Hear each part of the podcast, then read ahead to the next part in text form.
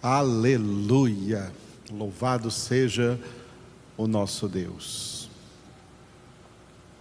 Rine Matov Umanaim Shevet Ahim Gam Yahad. Ó quão bom e agradável é viverem unidos os irmãos. É como óleo suave sobre a cabeça e que desce pela barba, a barba de Arão, até a gola de suas vestes é como o orvalho do irmão sobre os montes de Sião, pois ali derrama o Senhor a vida, a bênção e a vida para sempre. Isso é a congregação espiritual.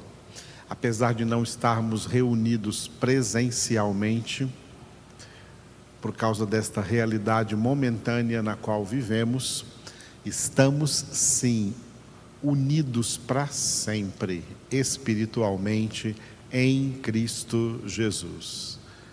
No Senhor, nós estamos unidos em um só corpo, do qual Ele é a cabeça. E Jesus, a cabeça, representa a mente, o cérebro é a palavra de Deus, a mente que domina sobre todos os membros e órgãos do corpo. A mente que dirige o corpo é a palavra de Deus. E é por isso que cada uma das nossas congregações é uma celebração da palavra viva e eficaz do nosso Deus, palavra que é o próprio Jesus. Aleluia. Hoje, no primeiro domingo do mês de abril, nós teremos a nossa congregação em duas partes. Na primeira parte, vamos continuar no livro dos Atos dos Apóstolos, e na segunda parte, teremos a mensagem do nosso boletim deste mês de abril.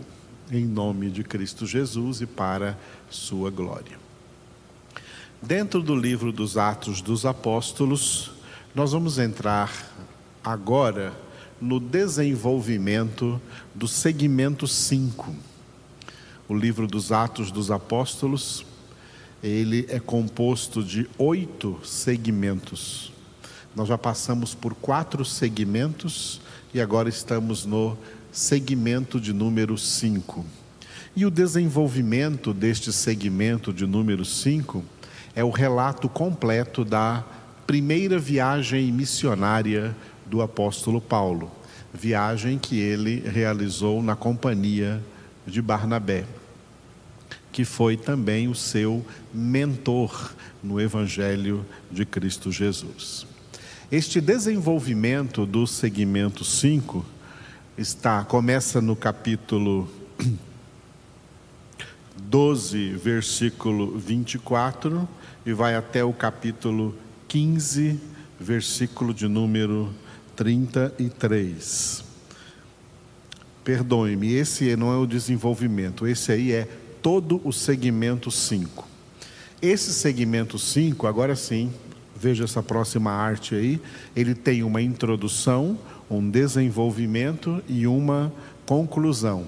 A introdução nós terminamos hoje pela manhã. Atos 12, 24 ao 13, 3, o envio, o envio de Paulo e Barnabé para essa primeira viagem. Agora sim, o desenvolvimento se compõe de dois eventos importantes. O desenvolvimento do segmento 5 se compõe de dois elementos importantes.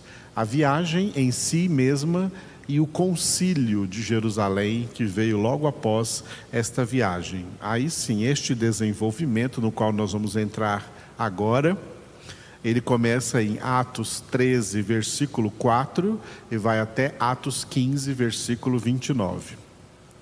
Depois nós veremos a conclusão do segmento 5, que é a volta de Barnabé e Paulo para Antioquia, de onde eles haviam sido enviados. E ali no finalzinho do capítulo de número 15, Atos 15, de 30 a 33. Atos 15, de 30 a 33, a conclusão do segmento 5. Agora sim, hoje nós vamos começar o desenvolvimento do segmento 5, cujo título é Viagem e Concílio. Atos 13, do versículo 4 até o capítulo 15, versículo 29. Este texto está dividido basicamente nestes dois eventos importantes nos quais o autor Lucas né, escreveu muitas coisas. Então, o primeiro é a viagem em si mesma, tá? a viagem de Paulo e Barnabé, Atos 13, do versículo 4 até o capítulo 14, versículo 28 último versículo do capítulo 14. E depois, os primeiros 29 versículos do capítulo 15 é o concílio da igreja em Jerusalém, cujo tema será muito importante quando nós chegarmos naquele texto. Hoje começamos apenas dentro desta viagem de Paulo e Barnabé, Atos 13, 4 a 14, 28. Esta viagem, esse texto tem uma divisão geográfica. De Antioquia, na Síria, até a cidade de Derbe, cidade de Derbe que ficava na região chamada Galácia, ou Frígio-Gálata. É a região, essa primeira viagem de Paulo e Barnabé, for, foram evangelizadas as cidades, principalmente as cidades que faziam parte daquela região chamada Frígia, Panfilha e Galácia. E normalmente era chamada região dos Gálatas, para os quais depois o apóstolo Paulo escreveu a epístola aos Gálatas. Então, de Antioquia a Derbe e depois o retorno de Derbe a Antioquia. De Antioquia a Derbe, capítulo 13, versículo 4, até o capítulo 14, versículo 20, e de Derbe a Antioquia, 14, capítulo 14, do versículo 21 ao 28. Então vamos pegar essa, esse trecho maior aqui de Antioquia a Derbe. Atos 13, 4 a 14, 20. Esse texto começa com uma introdução do versículo 4 ao versículo 12 do capítulo 13, que é o ministério que Paulo e Barnabé realizaram na terra natal de Barnabé. Eles começaram essa viagem pela terra natal de Barnabé, que é que foi que era a ilha de Chipre. Então vamos ver aí o ministério em Chipre. E depois o desenvolvimento desse texto, Atos 13, 13 até 14, 20, de Perge a Derbe. Então, ministério em Chipre, Atos 13, de 4 a 12. Vamos ver hoje só o versículo 4 até Chipre chegaram na ilha de Chipre. E depois vamos ver Atos 13, de 5 a 12, tudo o que aconteceu com eles em Chipre, na ilha de Chipre, a terra natal de Barnabé. Então, Atos 13, versículo 4 até Chipre. Enviados, pois, pelo Espírito Santo, desceram a Seleucia e dali navegaram para Chipre. Geograficamente está indicando que, saindo de Antioquia da Síria, eles viajaram até a região costeira, ao mar Mediterrâneo, a um porto de uma cidade chamada Seleucia, e dali eles então entraram no navio e foram para a ilha de Chipre, ali no mar Mediterrâneo, a terra de Barnabé. Como fizeram isso? Enviados pelo Espírito Santo de Deus. nós trabalhamos na introdução deste segmento 5 acerca do que significa ser enviados por Deus.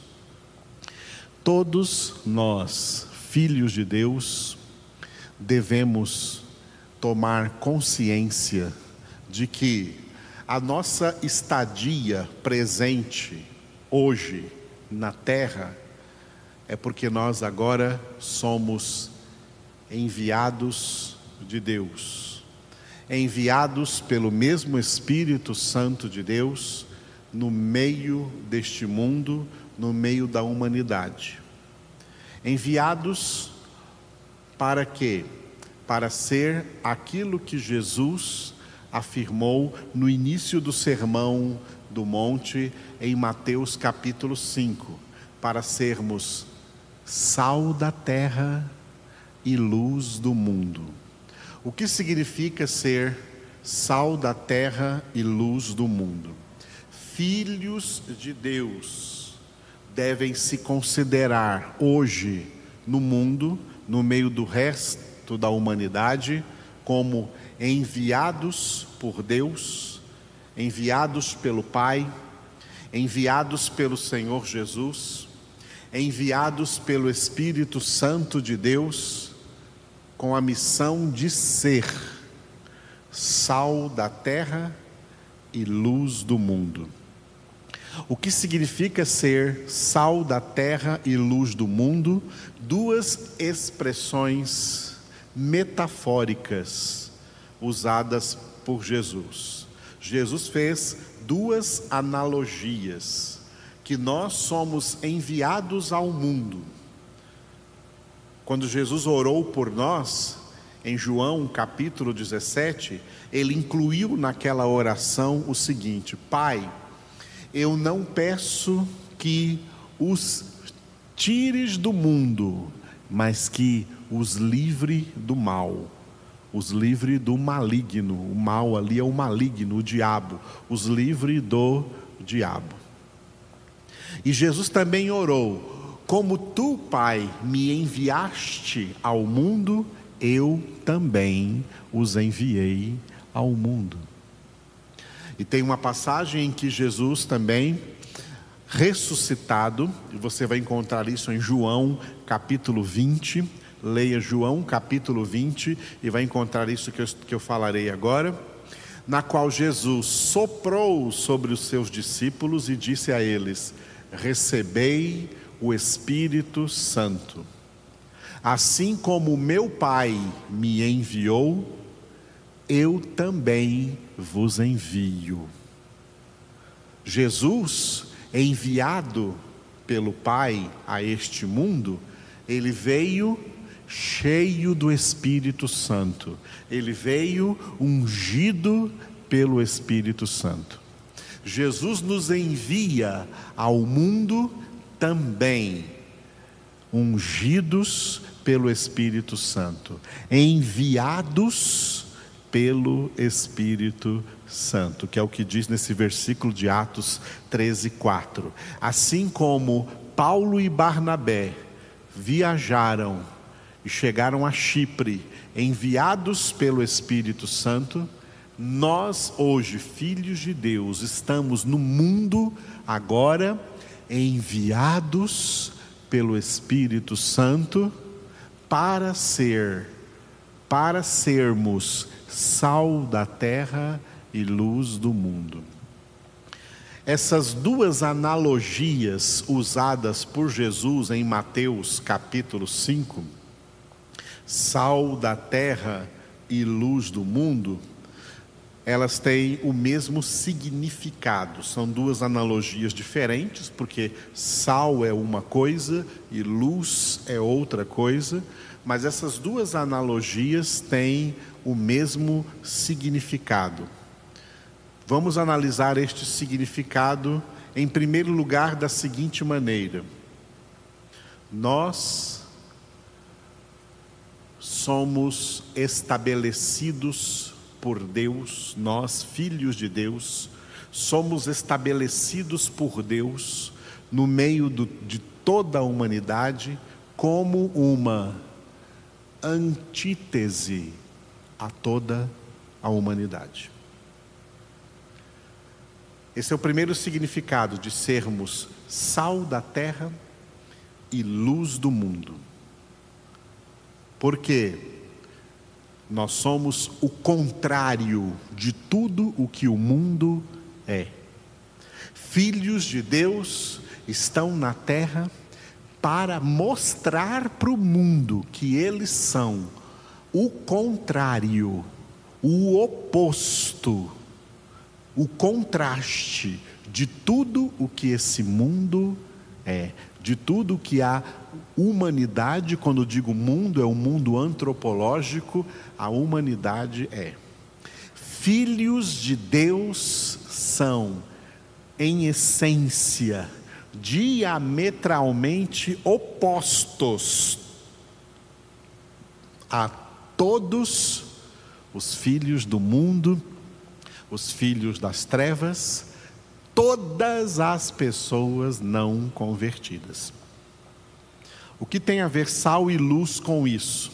Sal tem um significado de tempero. O mundo, a humanidade pecadora, não tem o tempero de Cristo, não tem o sabor de Cristo. É uma humanidade sem sal, é uma humanidade sem graça, é uma humanidade sem tempero, sem sabor, é uma humanidade ruim.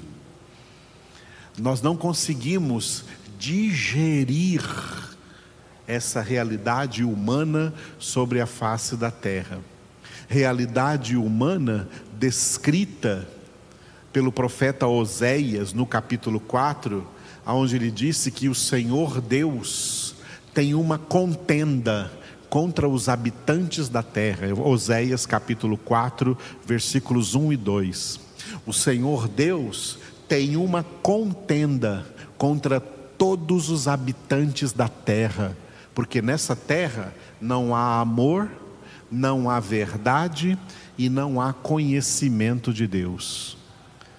Tudo que há são coisas terríveis: corrupção, mentira, ódio, maldade, homicídios, arrombamentos, assassinatos e por aí vai, promiscuidade. É isso que há na terra. É uma terra que não tem o sal do amor, nem da verdade e nem do conhecimento de Deus, e por isso o Senhor Deus não está contente com essa humanidade. O Senhor Deus está irado contra essa humanidade, e é por isso que as pessoas não convertidas, que são a maioria das pessoas na face da terra, são denominadas em Efésios, capítulo 2, versículo 3, de filhos da ira, não filhos do amor filhos da ira, estão debaixo da ira de Deus. Deus está sim irado contra todos os pecadores da terra e Deus sente essa indignação, essa ira todos os dias, como diz também no livro dos Salmos. Aqui na terra os filhos de Deus foram enviados pelo Espírito para ser o sal, para demonstrar para essa humanidade insossa, sem graça, destemperada, como são pessoas temperadas com o sal do Evangelho, com o sabor de Cristo Jesus. O sal representa exatamente o que eles não têm. Eles não têm Jesus. Jesus é o Verbo de Deus. Jesus é a palavra de Deus. Eles não têm Jesus. Por isso não têm amor, não têm a verdade. Jesus é a verdade. Não têm o conhecimento de Deus. A palavra de Deus é a revelação do conhecimento de Deus e eles não têm. E nós recebemos isso de Deus. Nós éramos como eles, também filhos da ira por natureza, mas agora não somos mais. Agora somos filhos de Deus, temperados com o sal do Evangelho, temperados com o sabor da palavra de Deus, temperados com o tempero da salvação que se chama Jesus Cristo, Filho de Deus, nosso Salvador, que vive em nós.